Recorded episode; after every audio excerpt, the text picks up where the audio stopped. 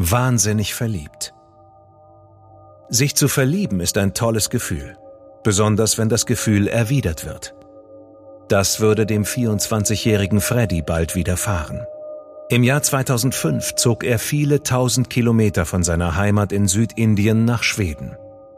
Das Studium der Molekularbiologie war seine große Chance.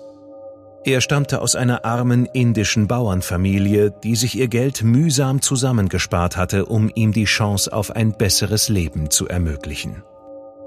In Schweden angekommen traf er die 20-jährige Jelena und die Liebe schlug ein wie der Blitz.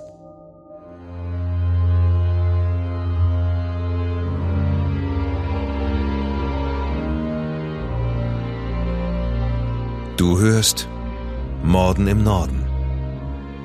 Eine Podcast-Serie über einige der aufsehenerregendsten Mordfälle Skandinaviens. Alle Fälle beruhen auf wahren Begebenheiten, recherchiert und nacherzählt von Janne Agard. Die hier dargestellten Abläufe basieren auf der Berichterstattung unterschiedlicher Medien zum Tathergang. Einige Details wurden ausgelassen. Von der Beurteilung des Verbrechens und des Täters sehen wir ab, weil ein Urteil bereits durch die Justiz gesprochen wurde. Bedenke bitte, dass einige der hier geschilderten Details starke emotionale Reaktionen hervorrufen können. Besonders deshalb, weil es sich um das Leben und den Tod von echten Menschen handelt. Freddy war ein Spitzname. Sein richtiger Name war Venkateshwar Reddy Pulagurla. In einer ländlichen Region in Südindien kam er zur Welt und hier wuchs er auch auf. Seine liebevollen und leicht überfürsorglichen Eltern hatten jahrelang gespart, damit ihr einziges Kind ins Ausland gehen konnte, um dort zu studieren. 2005 also landete der 24-jährige Freddy in einer ihm völlig fremden Welt. Genauer gesagt, in der Kleinstadt Skövde in fester Göttland deren Universität sich auf technische Fächer wie IT-Entwicklung und Biochemie spezialisiert hat. Ein Bachelorabschluss in Molekularbiologie war Freddys Ziel. Doch es kostete ihn große Mühen, dem Unterricht, der auf Englisch abgehalten wurde, zu folgen. Nach wenigen Monaten brach er ab und 2006 verließ er die 30.000 Einwohner zählende Kleinstadt, um nach Göteborg zu ziehen. Göteborg hat mit seinen ca. 500.000 Einwohnern und zwei großen Universitäten ein aktives Nachtleben. Hier bekam Freddy auch seine Arbeitsstellen, unter anderem in der Bar King's Head und im Stripclub Moulin Rouge, wo er morgens als Reinigungskraft arbeitete. Die Arbeit war hart und Freddy hatte größere Ambitionen. Also besuchte er einen Kurs an der Chalmers Universität, die Kurse zu skandinavischer Kultur und Gesellschaft anbot. Es war eine Art Einführungskurs auf Englisch für ausländische Studenten, um ihnen das Studieren in Schweden zu erleichtern. Alle Teilnehmer waren Ausländer wie Freddy. Unter ihnen war auch die schlanke, dunkelhaarige, 20-jährige Jelena. Jelena hatte kroatische Wurzeln, verbrachte aber während des jugoslawischen Bürgerkriegs mehrere Jahre mit ihren Eltern in Deutschland. Als sich ihre Eltern scheiden ließen, zogen Jelena und ihr Vater in ein kleines Haus nach Ogulin in den Nordwesten Kroatiens. Sie war eine fleißige Schülerin und träumte davon, Journalistin zu werden und im Ausland zu studieren. In Schweden studierte sie an der Fakultät für Kulturwissenschaften, verbrachte Zeit mit ihren Freundinnen und kümmerte sich sehr gewissenhaft um ihren Job. Sie arbeitete als Au pair bei einer Familie mit Kind in einer großen luxuriösen Villa im besseren Stadtteil Longedrag. Der Vater der Familie war Geschäftsführer eines großen Immobilienunternehmens und Jelena bekam Verpflegung, Unterkunft und Taschengeld, um das einzige Kind der Familie zu betreuen. Ihr Zimmer lag zwar im Keller, aber es war groß, hatte einen separaten Eingang und ein eigenes Bad. Jelena war ein wenig schüchtern, intelligent und laut ihren vielen Freunden immer gut gelaunt. Obwohl Jelena in den akademischen Fächern gut abschnitt, war sie nicht sehr selbstbewusst und etwas unreif und naiv, wenn es darum ging, die Motive anderer Menschen zu beurteilen. Als gläubige Katholikin war sie noch Jungfrau, aber sie flirtete gern ein bisschen, wenn sie mit ihren Freundinnen ausging. Anfang 2007 war Jelena in Hochstimmung. Ihre Eltern hatten gerade zugestimmt, dass sie noch drei weitere Monate in Göteborg bleiben durfte, um ihr Schwedisch zu verbessern. Sie war Freddy in dem Kurs Scandinavian Culture Perspective begegnet und da sie in der gleichen Gegend lebten, trafen sie sich oft in der Straßenbahn auf dem Weg zur Universität. Und Freddy verliebte sich in Jelena. Als Freddy zu Weihnachten den Kurs verließ, rief er Jelena an und schrieb ihr eine SMS. Mit anderen sprach Freddy über Jelena, als sei sie seine Freundin, die er liebte und oft sah. Aber für Jelena waren die beiden lediglich Bekannte. Sie hatte auf jemand ganz anderen ein Auge geworfen und erwiderte in keiner Weise Freddys stürmische Schwärmerei. Freddy lud sich selbst am 8. April zu Jelena zum Abendessen ein, während ihre Gastfamilie auf Reisen war. Dieser Sonntag sollte der letzte Tag gewesen sein, an dem Jelena lebendig gesehen wurde. Fünf Tage später rief eine von Jelenas Freundinnen die Notrufzentrale an. Schon seit einigen Tagen hatte man weder etwas von ihr gehört, noch war sie zu den Vorlesungen an der Universität erschienen. Die Polizei schickte eine Streife zur Luxusvilla, um nach ihr zu sehen. Von außen betrachtet war am Haus nichts Besonderes zu erkennen gewesen. Die Mülltonnen und der Briefkasten waren geleert und es schien so, als wäre alles in bester Ordnung. Doch die Beamten verschafften sich Einlass in das Haus, um herauszufinden, ob es Jelena gut ging. Es kam ihnen ein unangenehmer Geruch aus Richtung Keller entgegen. Jelenas Zimmer war aufgeräumt. Stiefel und Schuhe waren an der Wand entlang aufgereiht. Auf dem Couchtisch lagen Schlüssel und verschiedene Fachbücher für das Studium.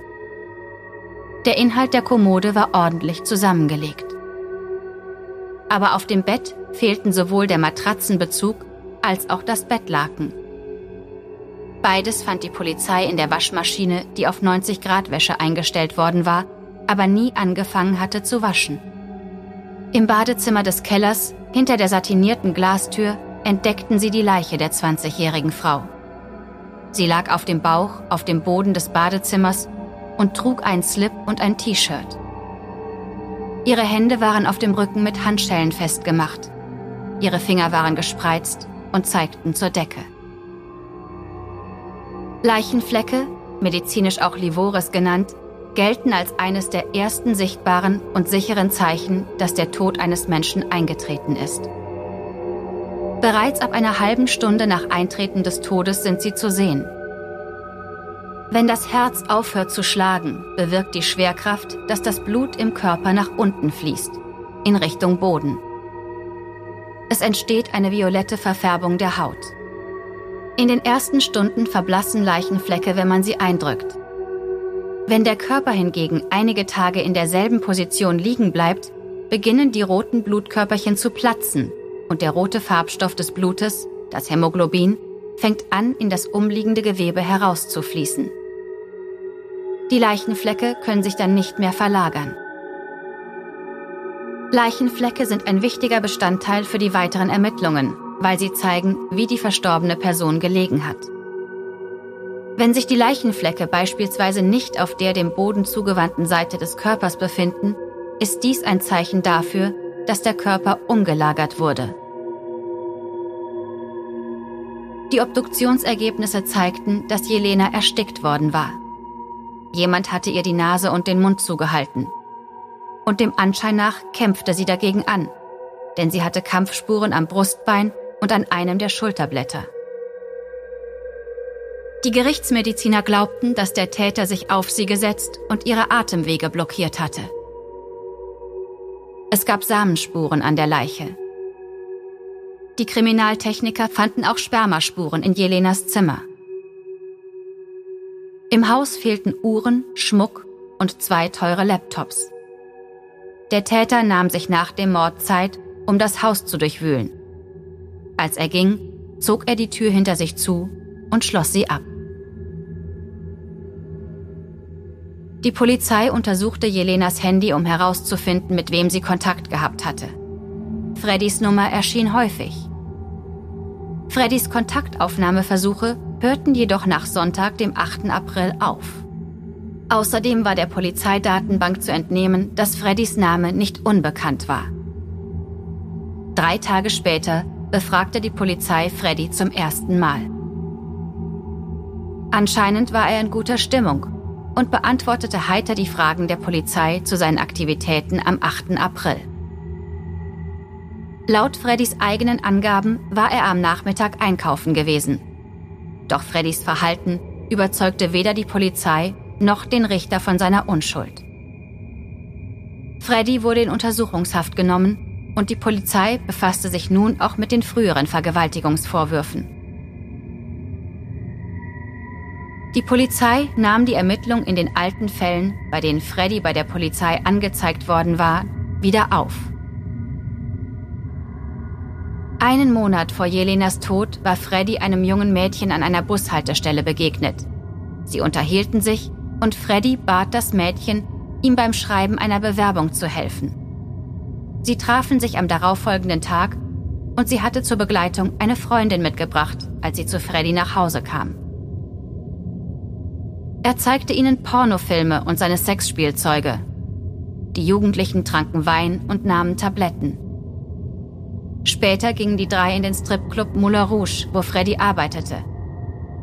Einem der Mädchen wurde später schlecht und sie fuhr nach Hause. Dieses Ereignis wurde der Polizei als sexueller Übergriff gemeldet. Freddy bestritt jedoch alles. Im Jahr zuvor hatte ein junges Mädchen ihn wegen Vergewaltigung angezeigt. Es soll auf der Toilette der Bar King's Head passiert sein, wo er arbeitete. Sie war auf die Toilette gegangen und er war ihr gefolgt, hatte die Tür aufgebrochen und sie vergewaltigt. Und danach ein Foto von ihr mit ihrem Handy gemacht. Aber auch in diesem Fall bestritt er alles. Die Polizei hatte damals entschieden, keine Anklage gegen ihn zu erheben. Aber diesmal führte kein Weg daran vorbei. Die Polizei fand Jelenas personalisierte Monatskarte des örtlichen Nahverkehrsunternehmens Westtraffic sowie ihre Digitalkamera in Freddys Wohnung. Und über die Funkzellenauswertung hatten sie Freddys Aufenthaltsorte nachverfolgen können und stellten fest, dass er ihre Karte benutzt hatte, um mit den öffentlichen Verkehrsmitteln zu fahren. Die beiden gestohlenen Laptops tauchten auf. Einer bei Freddy, der andere bei einem seiner Freunde. Freddy hatte versucht, beide zu verkaufen. Die vielen Indizien veranlassten Freddy dazu, der Polizei etwas in der Art eines Geständnisses abzulegen. Ihm zufolge waren er und Jelena ein Liebespaar und hatten Sex gehabt. Danach hatten sie über Geld gesprochen und Jelena hatte angefangen zu schreien. Deshalb hielt er ihr den Mund zu und als sie endlich ruhig wurde, ließ er los. Erst dann entdeckte Freddy, dass sie tot war. Dann zog er sie ins Badezimmer und schloss die Tür hinter sich. Bei den Vernehmungen änderte Freddy mehrmals den Inhalt seiner Aussagen, stellte sich als psychisch krank dar und meinte, er habe nicht gewusst, was er tat. Die rechtspsychiatrischen Gutachter bestritten, dass Freddy verrückt war. Stattdessen bescheinigten sie seine schwache Persönlichkeit und emotionale Unterentwicklung. Freddy bestritt, dass er Jelena habe töten wollen, gab aber zu, dass er sie misshandelte, bis sie starb. Als der Fall 2007 vor das Amtsgericht kam, plädierten die beiden Staatsanwälte auf eine lebenslange Haftstrafe für Freddy. Freddy trug dazu bei, dass in der Gerichtsverhandlung gelegentlich chaotische Zustände herrschten. Freddy verhielt sich eigenartig, brach zusammen und wirkte allgemein verwirrt. Den Richtern klagte er im Laufe der Verhandlung sein Leid und schrie sie an. Ich möchte sterben. Ich bin ein schlimmer Verbrecher. Hängt mich wie Saddam Hussein. Ich kann nicht leben. Das psychologische Gutachten bescheinigte zwar, dass bei Freddy keine psychische Erkrankung diagnostiziert werden konnte, gleichzeitig sagte es aber auch aus, dass er nicht ganz normal sei. Also entschied sowohl erst das Amtsgericht und später auch das Oberlandesgericht, dass man keine lebenslange Haftstrafe verhängen könne. Der Mord an Jelena war nicht schwerwiegend genug. Die Richter verwiesen auf die vom obersten Gerichtshof erarbeitete neue Auslegung des schwedischen Strafgesetzbuches, in der empfohlen wurde, die lebenslange Haft nur in den schwerwiegendsten Fällen mit mehreren Opfern und vorheriger Planung anzuwenden. Die Entscheidung des Gerichts war nicht einstimmig getroffen worden. Immerhin war Freddy zweimal wegen übergriffigen Verhaltens gegenüber Frauen angezeigt worden. Schließlich erhielt Freddy eine Haftstrafe von elf Jahren wegen Mordes und Vergewaltigung. Nach Ablauf der Haftstrafe sollte er aus Schweden ausgewiesen werden. Freddy legte Berufung gegen das Urteil ein. Er bekannte sich der Körperverletzung mit Todesfolge für schuldig, jedoch nicht des Mordes. Zudem forderte er die Umwandlung der Gefängnisstrafe in psychiatrische Unterbringung. Diesbezüglich blieb der oberste Gerichtshof jedoch bei der getroffenen Entscheidung und bestätigte die Haftstrafe von elf Jahren, die das Amtsgericht und das Oberlandesgericht ausgesprochen hatten. Jelenas Leiche wurde freigegeben und nach Kroatien geflogen, wo sie auf dem Friedhof in der kleinen Stadt Ogulin begraben wurde. Ihr Vater kümmerte sich um die Beerdigung und um die Instandhaltung der Grabstätte. In der Zwischenzeit, im Jahr 2007, wurde Freddy aus der Untersuchungshaft in das Gefängnis in Kumla überführt. Nordeuropas sicherstes Gefängnis für besonders gefährliche Kriminelle. Hier setzte er seine Bemühungen um seine Freilassung oder zumindest die Verlegung in ein Gefängnis in seinem Heimatland fort. Da Schweden und Indien jedoch kein Auslieferungsabkommen haben, wurde der Antrag abgelehnt. Stattdessen wurde Freddy in das Skokome-Gefängnis außerhalb von Göteborg gebracht. Dieses Gefängnis ist eine besondere Einrichtung für Kriminelle, die ein Sexualverbrechen begangen haben. Während der Inhaftierung wurde Freddy einer Behandlung für verurteilte Sexualstraftäter und Suchtkranke unterzogen. Im Dezember 2008 zündete er die Matratze in seiner Zelle an und das Feuer breitete sich bis in den Flur aus. Er und der Insasse in der Zelle nebenan kamen mit einer leichten Rauchvergiftung ins Krankenhaus, jedoch ohne weitere schwerwiegende Verletzungen. Infolge dieser Tat verurteilte ihn das Amtsgericht 2009 wegen Brandstiftung zu weiteren eineinhalb Jahren. Er selbst behauptete, dass die Brandstiftung ein Selbstmordversuch gewesen sei. Während eines Großteils seiner Strafe ging es Freddy psychisch schlecht und er unternahm mehrfach den Versuch, verlegt zu werden. Nach der Brandstiftung wurde er erst in die geschlossene Haftanstalt in Salberga und dann nach Nortelje verlegt. Er versuchte jedoch immer wieder in eine offene Einrichtung verlegt zu werden. Jedes Mal wurde es ihm verweigert. Auch die Verlegung in ein Gefängnis mit Ausgangsregelung wurde ihm nicht gewährt. Im Februar 2014 erhielt er zudem eine Verwarnung, nachdem er zwei Gefängnisbeamte bedroht hatte. Und trotz Freddys zahlreicher Probleme im Gefängnis und der Tatsache, dass er kaum als Musterhäftling hätte bezeichnet werden können, hatte er wie alle anderen Insassen Anspruch auf Bewährung, nachdem er zwei Drittel seiner Haftstrafe verbüßt hatte. Am 13. August 2015 war der Tag gekommen und Freddy wurde freigelassen. Oder besser gesagt, er wurde von der Polizei im Gefängnis abgeholt und direkt zum Flughafen in Alanda bei Stockholm gefahren und nach Indien ausgeflogen. Mit 33 Jahren konnte er nach acht Jahren Haft sein Leben in seinem Heimatland fortsetzen.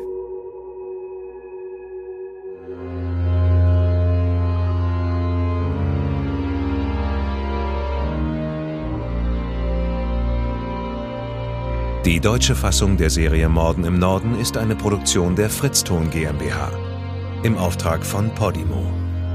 Übersetzung Nadine Bär. Überarbeitung und Regie Peter Minges. Gesprochen haben Marike Oeffinger und ich, Sascha Rotermund. Aufnahme und Nachbearbeitung Christopher Gropp und Niklas Schipstadt. Projektleiter Lennart Bohn.